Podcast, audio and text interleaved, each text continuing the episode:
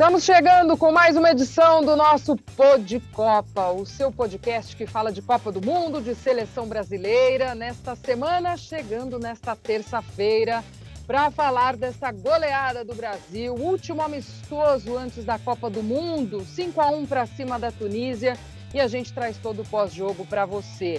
Antes de apresentar os meus companheiros de hoje, vou deixar um beijo ao trio que esteve à frente do Pô de Copa na semana passada, Alex Tseng, Mário Marra e também Gustavo Zupac.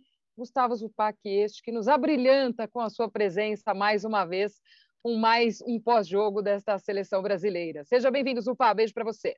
Tudo bem, Glaucio? Um beijo para você, um abraço para o Hoffman que está com a gente, para o fã de esportes. É mais uma chance para a gente falar sobre uma seleção brasileira que, assim, de largada já, já digo, que deixou uma última ótima impressão, ou uma ótima última impressão, né? Foram dois bons amistosos, a gente vai, claro, sempre considerar e relativizar a força dos adversários, mas foram dois jogos muito interessantes da seleção, com pontos a serem observados, e olhando aqui rede social, falando com amigos, né, Gláucia? A galera tá emocionada, a galera já empolgou e não vê a hora de chegar à Copa do Mundo. Gustavo Hoffman, diretamente da Espanha, participando participando do nosso podcast. Que alegria ter você aqui, Gu. Beijão, bem-vindo. Tudo bem, Glaucial? Um beijo para você, grande abraço para o Zupac, para o fã de esporte. Estreia, né? Estou estreando aqui no, no Pô de Copa, um prazer estar contigo mais uma vez. É, eu diria que a seleção brasileira, né, ela conseguiu, quando você pensa em um ciclo de Copa do Mundo, né, que ter, começa logo após o fim da Copa anterior, é, qual, qual que é o ideal? É, o que, que você planeja? Né? Chegar fortíssimo na próxima Copa. Você tem quatro anos para montar um time, selecionar jogadores, trabalhar a variação tática e chegar em um grande momento. E o Brasil conseguiu. O Brasil conseguiu isso nesse ciclo, porque o Tite e a sua comissão técnica testaram muitos jogadores, chegam é, a menos de dois meses da Copa com uma lista já praticamente pronta, com algumas dúvidas, as quais vamos citar, vamos falar aqui, mas com variação tática, jogando bem, vivendo um grande momento, com as suas estrelas é, tendo uma fase espetacular. O Brasil chega como é, uma das seleções mais, uma das equipes de futebol mais fortes do mundo, tranquilamente. Gostei dessa observação do Zupac, da turma estar tá emocionada. É, e eu acho que tem muito dessas últimas apresentações. A impressão que eu tenho é que a seleção brasileira conseguiu evoluir, conseguiu mostrar muita coisa legal, muita coisa diferente, até nessas últimas partidas, nesses últimos amistosos. O Tite também, achei o Tite muito emocionado hoje. Primeiro tempo de muita vibração, a cada gol ele vibrando com a turma ali no banco eu acho que é um, um entorno, é um, uma sensação geral, né, amigos, dessa confiança e de como o Brasil chega para essa Copa nessa reta final de preparação. É, porque nesse momento a seleção, ela, a impressão que eu tenho aqui à distância é que, é que a, a seleção em campo entrega quase tudo que o Tite esperava e, e demorou para ele chegar nesse ponto no ciclo, né? Como disse o Hoffman, é um ciclo longo e esse ciclo foi ainda mais longo, né? Porque são seis meses a mais, já que a Copa é no fim do ano.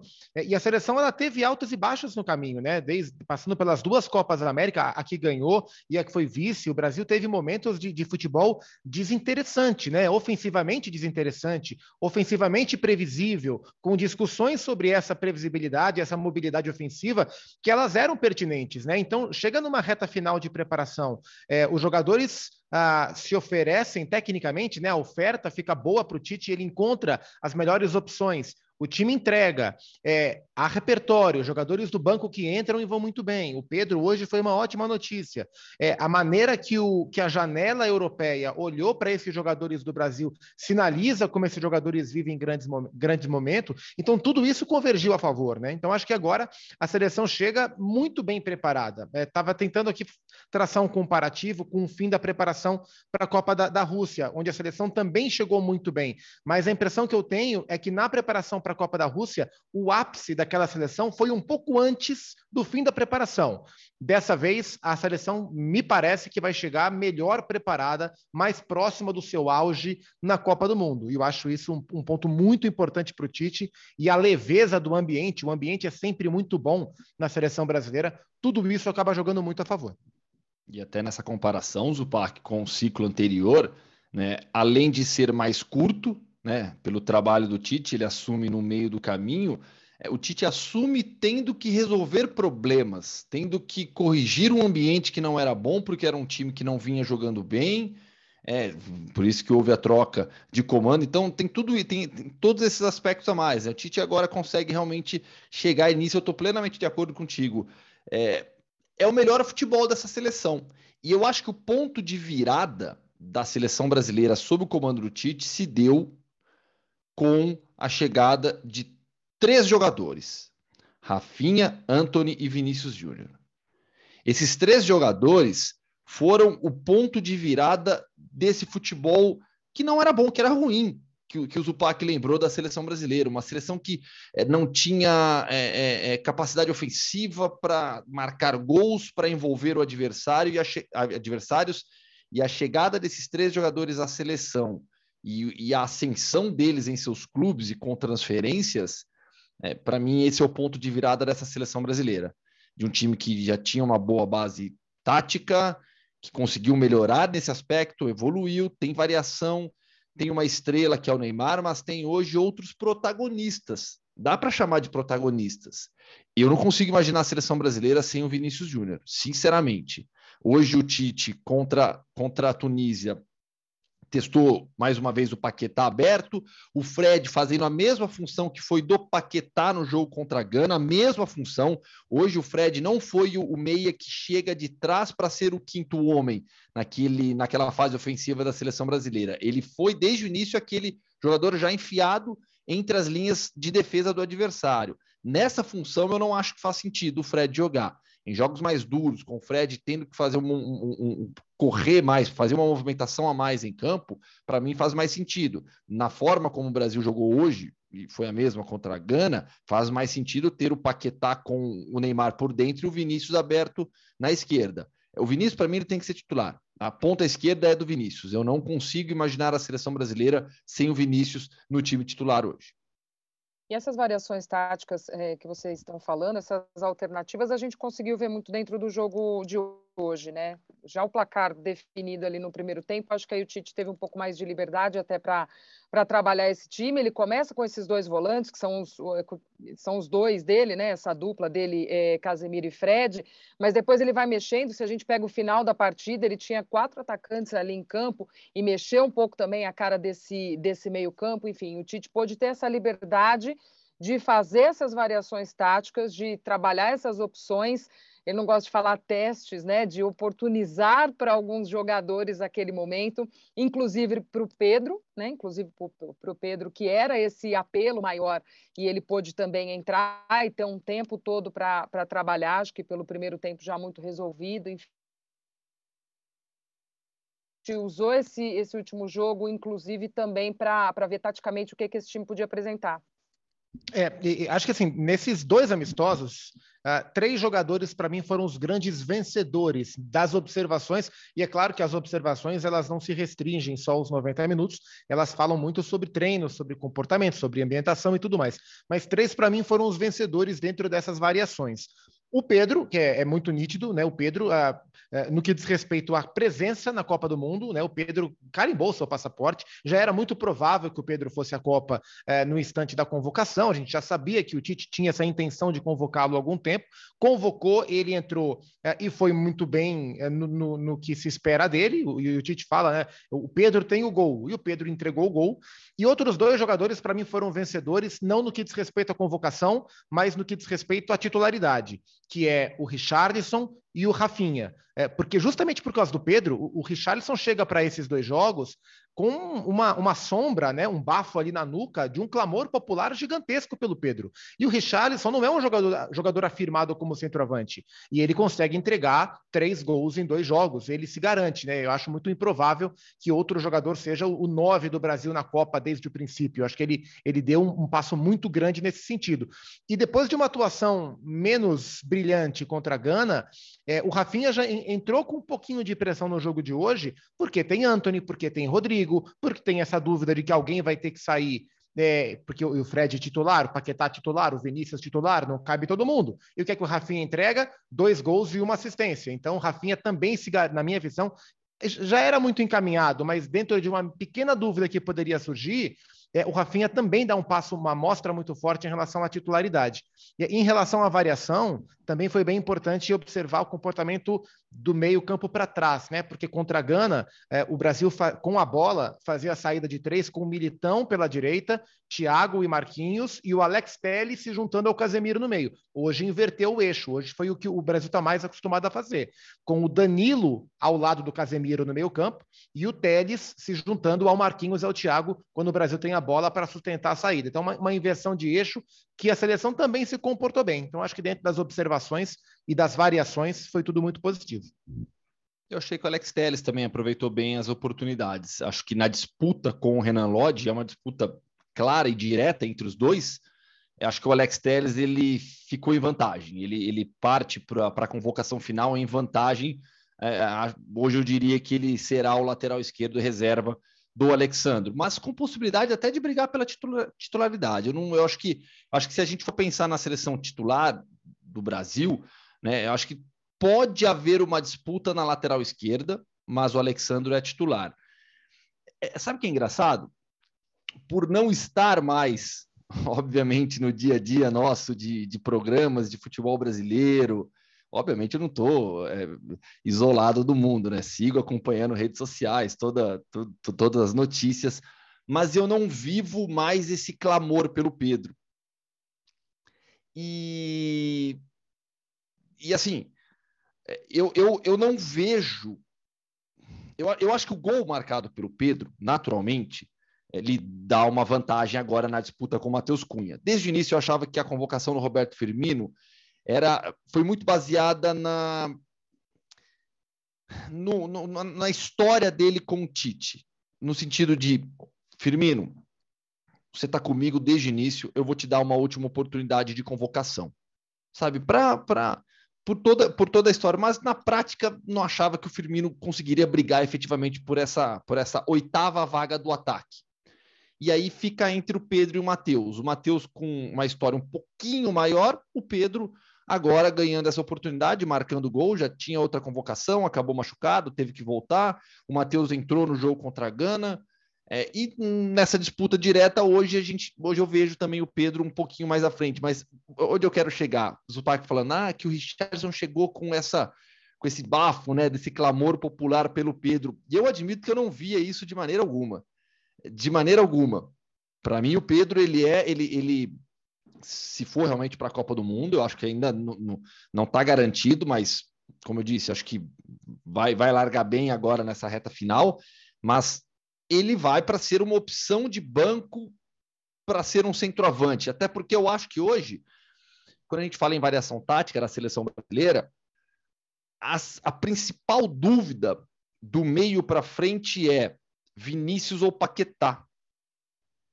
Porque a variação do Brasil com centroavante é o Richarlison. É o Richarlison. E depois desses jogos agora, isso fica mais claro ainda. E a outra possibilidade é o Neymar de falso 9, com o, o, o Vinícius aberto na esquerda, o Rafinha aberto na direita, e aí o Paquetá como jogador atrás desse, desse falso 9, jogando, até trocando de posição, a gente lembra do jogo contra o Japão, né? Foi contra o Japão, que ele e o Neymar fizeram isso, e aí tendo Fred e Casemiro. Mas o que eu gostei bastante nessas duas partidas foi uma opção, é, para mim, a mais ofensiva desde o início da era Tite, que é um, uma ideia de um que parte de um 4-3-3 com a bola, aquele 4-3-3 clássico, um volante dois meias, que foi no jogo contra a Gana, é, é, Paquetá e, e, Neymar, por mais que o Fred tenha feito a mesma função, são jogadores de características diferentes, ele e o Paquetá. Então, para mim, funciona muito mais essa ideia com Casemiro, Paquetá e Neymar, Vinícius, Rafinha e Richarlison. É uma, é uma ideia que me agrada demais, mas eu imagino que em jogos mais duros, onde o Brasil seja mais atacado, o Tite pensa que vai, vai, vai, vai entrar com o segundo homem de maior marcação, maior capacidade de marcação que, que é o Fred. Enfim, é, é, é, um time forte. Olha, olha a quantidade de bons nomes, né? E quando eu falo assim da oitava vaga no ataque, é porque eu estou considerando que é, Rafinha, Anthony, Rodrigo, Vinícius, Neymar, Richarlison e Gabriel vão. Aí, e você não acha, Hoffman, que pode ir também o Matheus Cunha se ele abrir mão de levar o segundo lateral ou o quinto zagueiro, se ele for com, com quatro zagueiros e só o Danilo como lateral direito? Então, a, a, sabe qual que é uma outra vaga que está totalmente aberta? Qual que é o planejamento da comissão técnica? Planejamento. Pode mudar.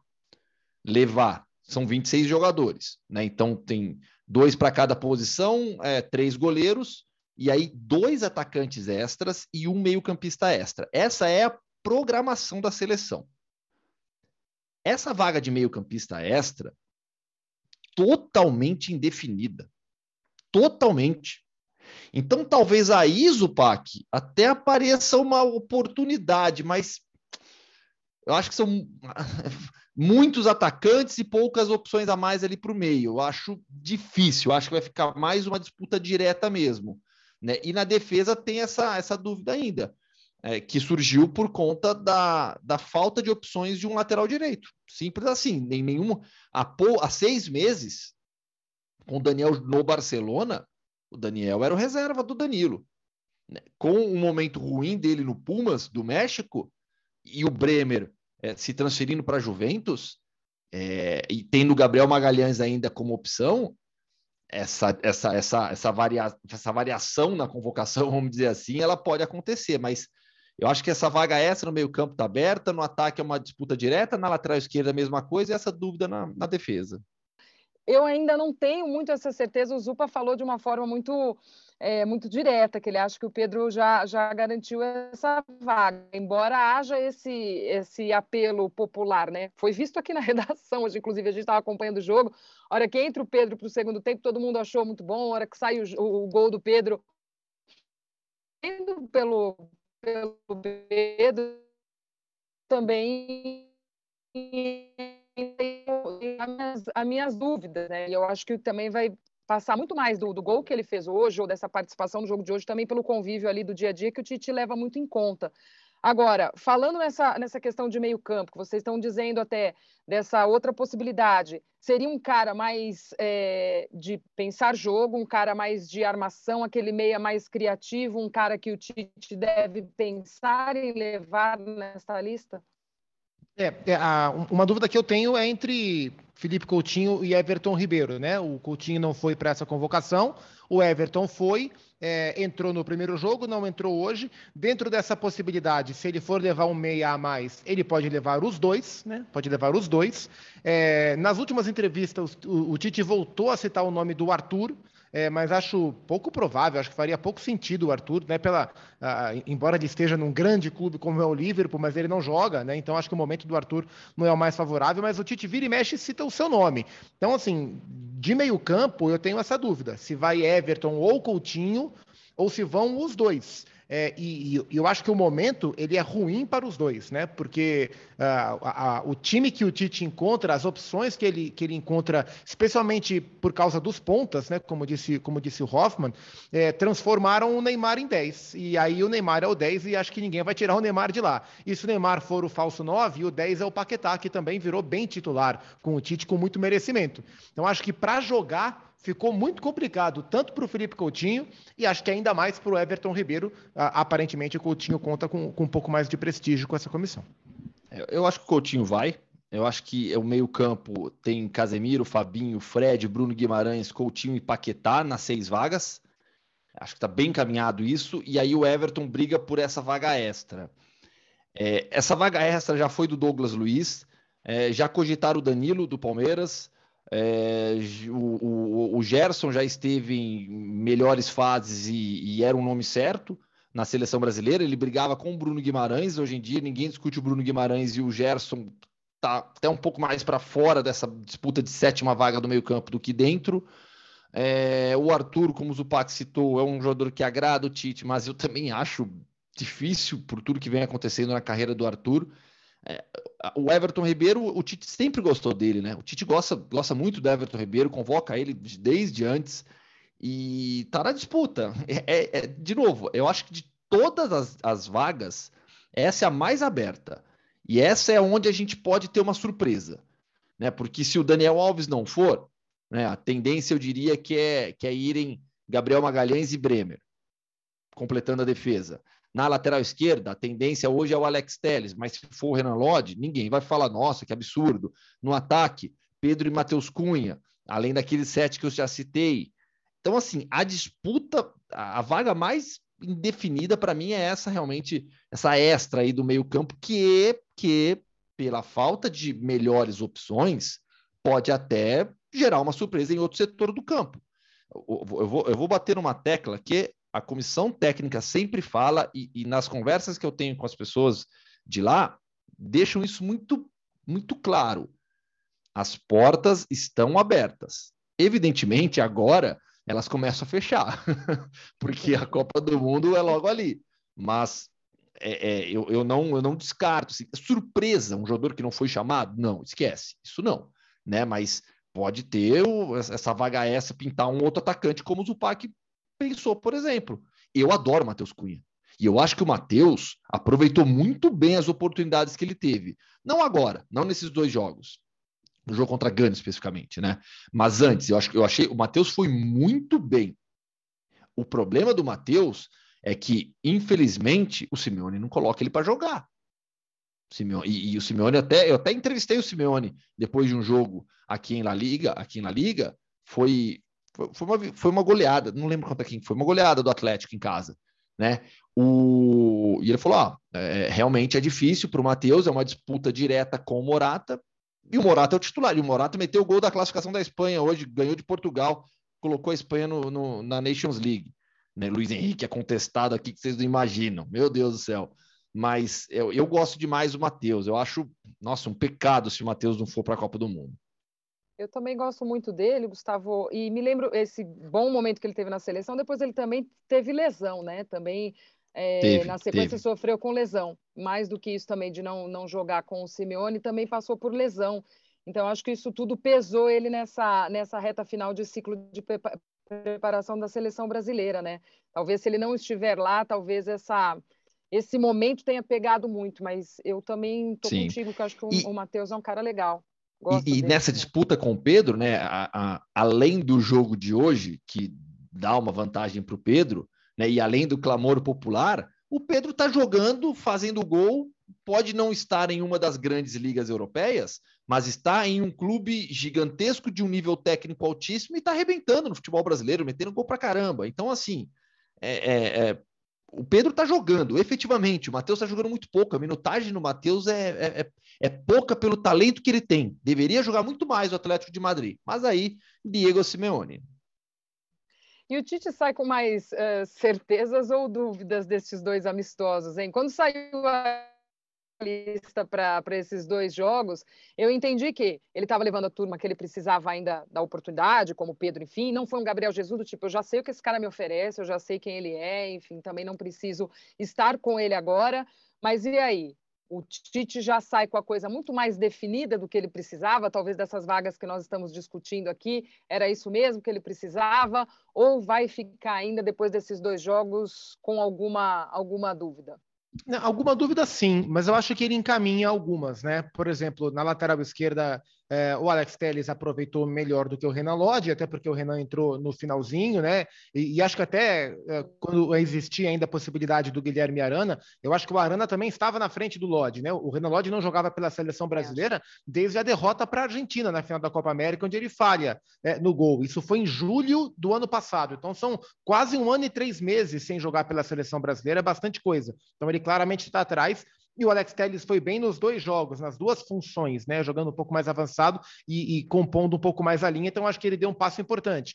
Na questão do ataque, acho que é, ele convocou o Pedro para voltar, não para conhecer, né? Como o Hoffman lembrou, ele, ele já foi convocado, mas para voltar a trabalhar com o Pedro. E o Pedro, não sei como é que foi nos treinos, mas em campo, o, o Pedro entregou. Então, acho que essa dúvida ele também dá um passo adiante para resolver. Acho que as grandes questões é, são as que a gente já falou. A do meio-campo, se é Coutinho, se é Everton, ou se ele vai aproveitar a vaga extra, é, e a questão defensiva, se vai, se ele ainda vai olhar para o Daniel, uh, se ele não vai levar ninguém para reserva e vai contar só com quatro zagueiros, quem vai ser o quinto zagueiro, se, se é o Bremer, se é o Gabriel Magalhães, o Ibanez entrou hoje também no finalzinho. Então, acho que das dúvidas que ele tinha, metade ele, ele começou a encaminhar. A lateral esquerda e o centroavante para definir. As outras vão ficar para os instantes finais para a lista definitiva da Copa. É, eu acho que ele sai com menos dúvidas, vou, vou, dizer dessa maneira. É porque essa comissão técnica, ela, é, eles têm, vou dizer assim, uma, uma, brincadeira entre eles, né? De vez em quando eles, um chega para o outro, né? Fala seus 23. Eles fazem isso de vez em quando. Me dá seus 23. Agora com 26 ficou mais fácil, mas eles faziam, me dá seus 23. E, e eles me contam que nunca batia. Né? Sempre, se, era sempre diferente. Então, as dúvidas continuam, mas eu acho que elas ficam é, mais fracas. Mais fracas. Eu acho que é, é, Alex Telles e Pedro foram bem, aproveitaram as oportunidades e, e nessa disputa, nessas disputas diretas se, se colocam numa situação muito boa. É, o Militão agradou na lateral direita, é, lembrando que é uma, uma opção para a reserva do Danilo. Né? Não, é um, não é uma vaga no time titular, então é uma opção para reserva. É, e pela forma como o Brasil joga, eu acho que faz sentido. No fim, eu, eu, eu, eu não tinha pensado nessa possibilidade, mas a partir do momento que criaram isso, acho que faz sentido. Né? Mas né, a, a, ainda há a possibilidade do Daniel ir para a Copa, hein? Não, não, acho que não, de maneira alguma dá para cravar já, não. Daniel tá fora, vão levar um zagueiro a mais. Não, é, é, essa dúvida o Tite vai levar até o final, até, até o momento em que ele tiver que fechar a lista mesmo dos 26. A vaga essa no meio-campo a gente já falou bastante, no ataque o Pedro, então acho que, que tá, tá a, a, a, a, lista inteira está praticamente pronta. Acho que não tem muito do que, que inventar ali, não, dos 26 nomes. É, acho que assim, o grande, o, o grande derrotado dessa convocação é o Roberto Firmino, porque dos, dos convocados todos, três não entraram. Os dois goleiros, o Ederson e o Everton, e o Firmino. Todo mundo jogou. Então, acho que esse é um sinal. E no caso dos goleiros, é, a gente sabe como é que funciona. Então, acho que é um recado. Assim, quem, quem sai realmente enfraquecido dessa convocação é o Roberto Firmino. Agora, além só, Posso só fazer um, um, comentário? Claro. Não, que foi algo que, que, que que uma fonte lá de dentro tinha me dito também, né, antes, da, antes dos jogos, né, e, e acho que corrobora com o que você estava falando, Glaucia. Foram as observ observações finais. Deixou muito claro assim para mim, ó, são as observações finais. Por isso que a gente pode, a gente consegue traçar essas disputas diretas. É, é, é, não tem mais jogo depois, não tem mais convocação, então é, a situação do Matheus. A não ser que o Matheus comece a jogar agora e, e encaixe uma sequência espetacular pelo, pelo Atlético, o Pedro está em vantagem. O Renan Lodge com, com o Alex Telles, uma situação parecida. Por aí vai. Quem aproveitou, aproveitou. Quem não aproveitou, não aproveita mais. Agora, além de tudo isso que nós estamos discutindo aqui, é, evolução até da seleção do Tite nesses últimos uh, jogos, de chegar nessa empolgação, nessa confiança, as outras seleções, o desempenho das outras seleções também nessa data FIFA vem junto nessa, nessa empolgação da seleção brasileira também, talvez dos favoritos é, da Europa a, ao título da Copa não terem feito bons jogos nessa data FIFA, já dá uma, uma mexida nisso aí também. Estão hum, deixando sonhar, estão deixando o Brasil empolgar ainda mais de ver os adversários principais não jogarem tão bem? É, acho que assim, é, se a gente olhar antes desse ponto de, de virada da seleção, que o, que o Hoffman colocou uh, um pouco antes, que se não me engano foi no jogo contra o Uruguai, ou na data FIFA do jogo contra o Uruguai, pelas eliminatórias, né, com a chegada do Anthony, do Rafinha e, e posteriormente do Vinícius, antes desse instante, né, na seleção mais previsível, a gente olhava o Brasil talvez um passinho atrás de seleções como França, por exemplo. É, e, e acho que passando o tempo, se aproximando da Copa, é, eu vejo o Brasil num patamar muito próximo de França e de Argentina, para mim, são as três que jogam melhor nesse momento. Ainda que a França tenha as suas oscilações, como teve na derrota para a Dinamarca, mas o potencial que a seleção francesa tem, para mim, no papel, é o melhor. Tá? E, e, quando joga bem, é capaz de, de, de ganhar de qualquer seleção. Então, assim, o Brasil vai chegar em condições de vencer a Copa, porém não sozinho. Né? Vejo hoje Brasil, França e Argentina na primeira prateleira, ah, e não muito distante, Espanha, Inglaterra, Alemanha, é, talvez ali um pouquinho mais atrás, Bélgica, Holanda, Portugal, também brigando. Mas que o Brasil chega em condições reais de ser campeão do mundo, chega, só que não chega sozinho. Brasil, Argentina, é, Alemanha e França. Brasil e Argentina pelo que estão jogando, é, Alemanha e França pelo que podem jogar. É, hoje, Brasil e Argentina são as duas seleções que, que melhor estão jogando, para mim.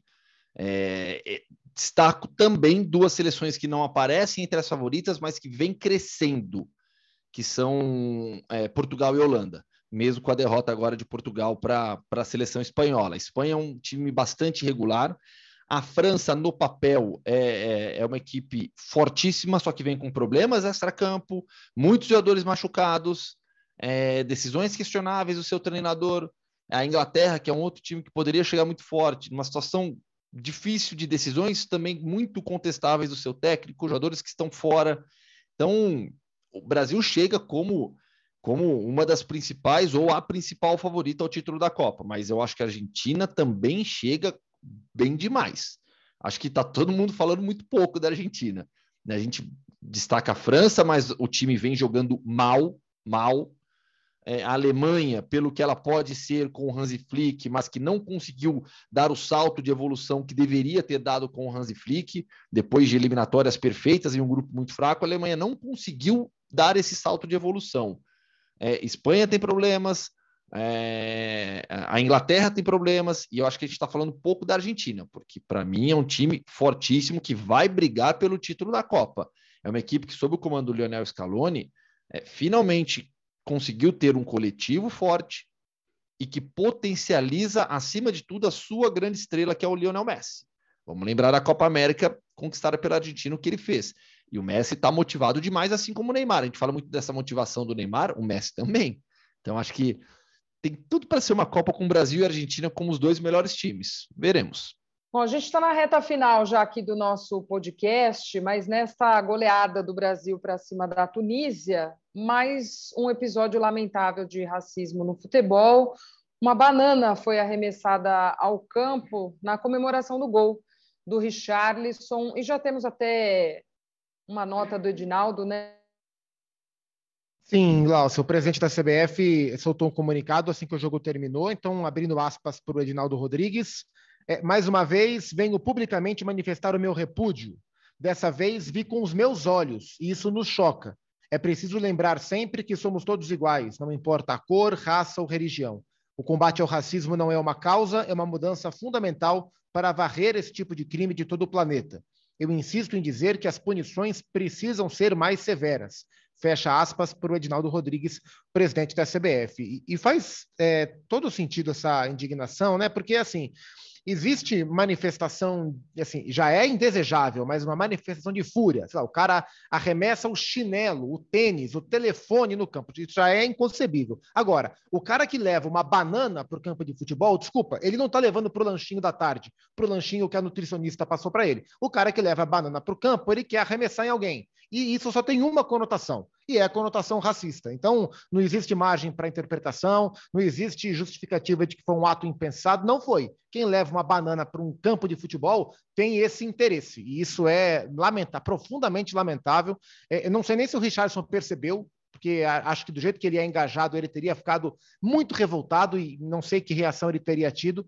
É, ele estava ali comemorando o seu gol, mas é uma atitude que a gente está cansado de repudiar e dessa vez a CBF o faz através de um depoimento do seu presidente.